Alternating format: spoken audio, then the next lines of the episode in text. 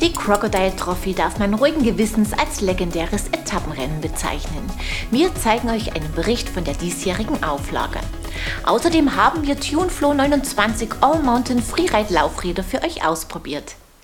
Das sind die Themen der 329. Episode von Bike TV, eurem Videopodcast rund ums Radfahren. Am Anfang seht ihr wie gewohnt einige News. Motorrad ist nicht alles. Ducati bietet sein erstes E-Mountainbike an. Das MIG RR ist in Zusammenarbeit mit TOC entstanden und kommt im typischen Ducati-Design. Vorne bietet es 170, hinten 160 mm Federweg. Der Motor kommt von Shimano. Ab Januar kann es bestellt werden. Einen neuen Reifen gibt es von Specialized. Der Eliminator ist ein Trail- und Enduro-Reifen, der bestes Rollverhalten und klasse Traktion auf rutschigem und losem Untergrund bieten soll. Er ist in verschiedenen Dimensionen und mit unterschiedlichen Karkassen erhältlich. Acht Monate nach Einführung des Grills bietet Canyon das Gravelbike ab sofort auch mit Aluminiumrahmen an. Das Grail AL soll mit attraktivem Preis-Leistungs-Verhältnis punkten und ist in drei Unisex sowie zwei Damenvarianten erhältlich. Mehr Informationen dazu und viele weitere News findet ihr auf unserer Homepage. Mit dem Flow bietet Tune leichte und stabile All-Mountain- und Freeride-Laufräder an. Wir haben sie uns in 29 Zoll ans Bike montiert und über viele Wochen ausgiebig gefahren.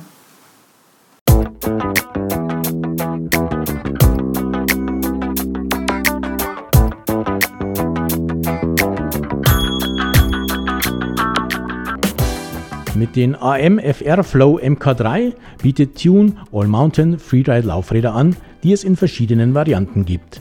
In 650B 29 Zoll mit unterschiedlichen Achsen, Freilaufkörpern und Scheibenbremsaufnahmen. Für unseren Test haben wir die Laufräder in 29 Zoll, Boost, SRAM XD Freilaufkörper und 6-Loch-Aufnahme gewählt.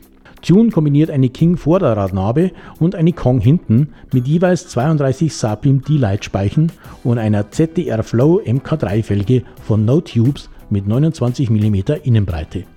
Passend zum Design des Bikes sind die Narben in Orange gehalten und auch die Aufkleber auf den Felgen. Hier wird für die Sonderfarbe ein Aufpreis fällig. Das Vorderrad wiegt attraktive 816 Gramm, das hintere 915 Gramm. Tune empfiehlt Reifen zwischen 2,35 und 2,8 Zoll Breite. Wir haben bei trockenen, schnellen Bedingungen hinten versuchsweise auf 2,25er Reifen gesetzt, vorne auf 2,4er und 2,35er. Einmal die Kombi Onza Ibex 2,4 vorne und Canis 2,25 hinten, sowie Vittoria Martello 2,35 vorne und Barzo 2,25 hinten, jeweils mit Schlauch gefahren. Optisch gefallen die Flow rundum, das gilt auch für den Sound des Freilaufs. Und die Fahrleistungen können sich ebenfalls sehen lassen.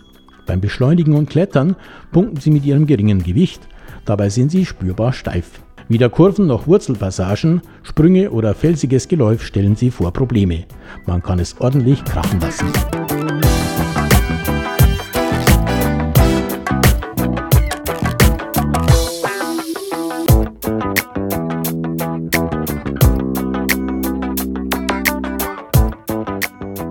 Verarbeitung ist exzellent. Nach vielen Kilometern gibt es noch keinen Anlass zur Klage. 924 Euro kostet der Satz Tune AM FR Flow MK3 in der getesteten Version plus 19,95 Euro pro Laufrad für die Aufkleber in Sonderfarbe. Dafür gibt es schicke 29er Laufräder, die mit geringem Gewicht, hoher Stabilität und klasse Fahrleistungen punkten.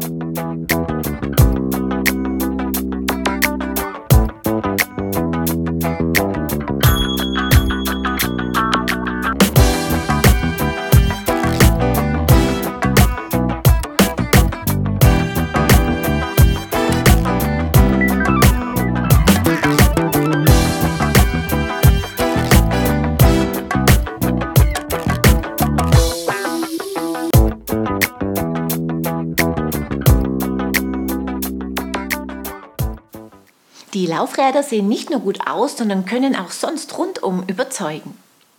Überzeugen konnte auch Urs Huber vom Team Bulls in Australien. Er holte sich zum fünften Mal den Sieg bei der Crocodile Trophy.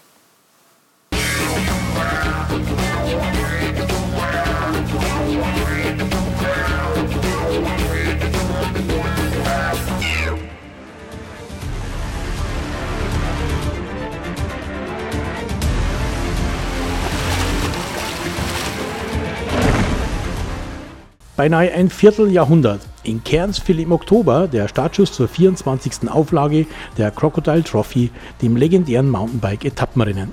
Der Ort liegt im Nordosten von Queensland, umgeben von Regenwäldern, Stränden und dem Great Barrier Reef. Viele Teilnehmer nutzen die Gelegenheit und machen hier vor und nach dem Rennen Urlaub.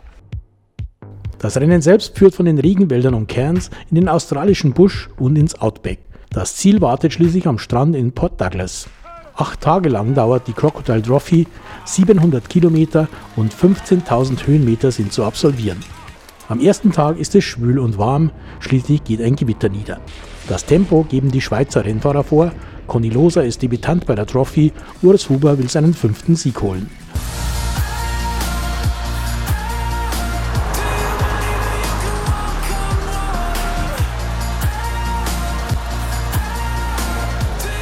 Nach Übernachtung am Lake Tinaroo startet die Königsetappe nach Herberton bei nassen Bedingungen, aber bald geht es ins trockene Buschland mit Eukalyptusbäumen.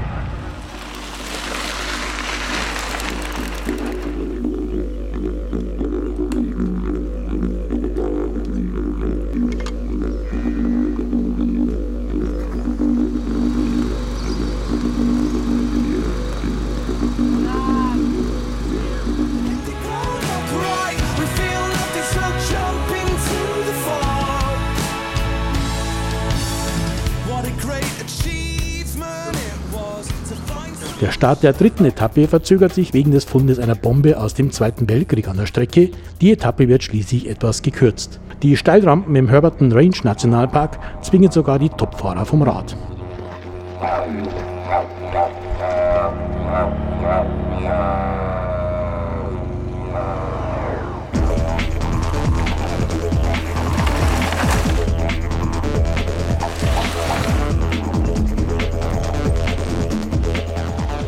Vor der vierten Etappe, einem Einzelzeitfahren, liegen die führenden Loser und Huber gerade einmal eine Sekunde auseinander nach bis dahin fast 13 Stunden Gesamtfahrzeit.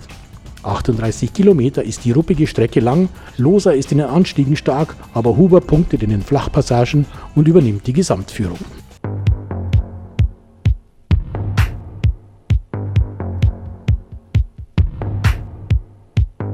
Die fünfte Etappe zur Skyberry Kaffeeplantage ist ein klassischer Marathon.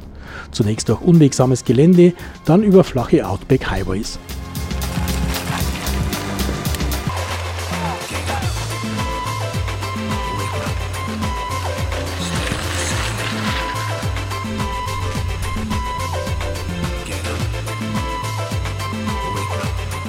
Auf der Plantage macht das Peloton zwei Nächte lang Halt. Sie ist eine der Top-Besucherattraktionen in der Region.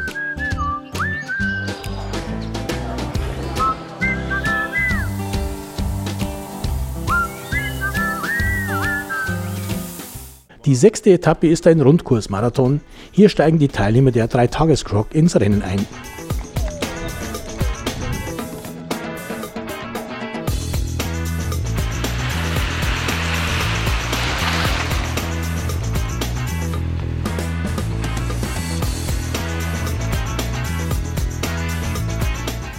Die siebte Etappe führt nach Weatherby. Eine große Führungstruppe legt ein extremes Tempo vor. Die Hitze macht vielen Fahrern zu schaffen. Der Führenden in der Damenwertung, Sarah White, machen solche Extremsituationen scheinbar wenig aus. Sie baut ihren Vorsprung auf fast eine halbe Stunde aus. Urs Huber und Conny Loser liegen als Führende nur knapp über eine Minute auseinander.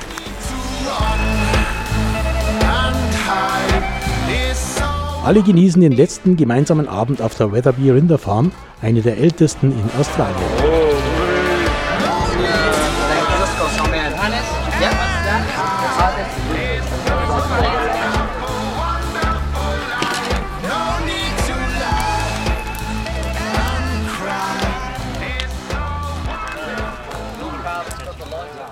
Noch 62 Kilometer sind es am letzten Tag bis ins Ziel am Strand von Port Douglas durch dichten Regenwald Richtung Küste.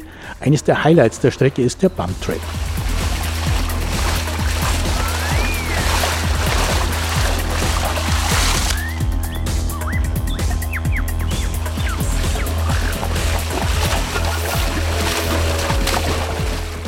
Diese Die steile technische Abfahrt vom Hochplateau hinunter nach Port Douglas verlangt den Fahrer noch einmal vollste Konzentration ab. Am Ende des Trails wartet die offizielle Zeitnahme. Hier wartet man aufeinander und es gibt erstmals bei der Trophy eine Massenankunft am Strand. Wir machen einen Memory Ride für einen Greg Barr, der unser Mitarbeiter war und das uns sehr leid tut, dass ihm der dieses Jahr verstorben ist. Und das sollte unsere Aufmerksamkeit sein. Und diese Etappe ist und der Zieleinlauf ist heute ihm gewidmet.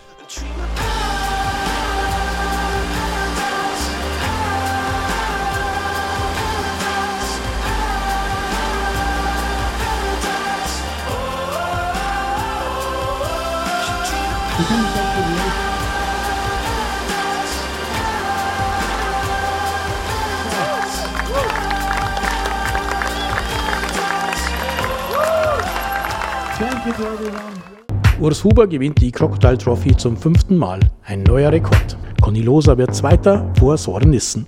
Bei den Damen siegt Sarah White zum zweiten Mal nach 2015. Es folgen Lucy Coldwell und Yuki Dufour.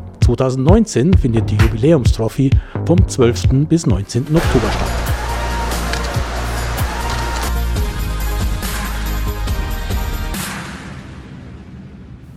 Da kann man nicht nur die Siegerinnen und Sieger beglückwünschen, muss für alle ein tolles Gefühl sein, im Port Douglas ins Ziel zu rollen. Für alle, die sicher durch die Dämmerung und Nacht rollen wollen, verlosen wir dieses Mal ein Beleuchtungsset von Lysein, bestehend aus dem Light STVZO Pro 80 Scheinwerfer und dem Strip STVZO Rücklicht. Wer das Set gewinnen will, muss mir einfach die folgende Frage richtig beantworten. Wie viel wiegt das TuneFlow Vorderrad aus unserem Test? Das Teilnahmeformular findet ihr auf unserer Homepage in der Rubrik Gewinnspiel. Den Gewinner oder die Gewinnerin ziehen wir unter allen richtigen Einsendungen. Die 10 Carbohydrate Gels von Xenofit gehen an Helmut Otterbein. Mögen sie dir Kraft spenden. Wir sehen uns ab Mittwoch, den 28. November wieder, unter anderem mit dem Test eines Scott Genius E-Ride 900. Ich freue mich, wenn ihr wieder reinschaut. Bis dahin, ciao und auf Wiedersehen.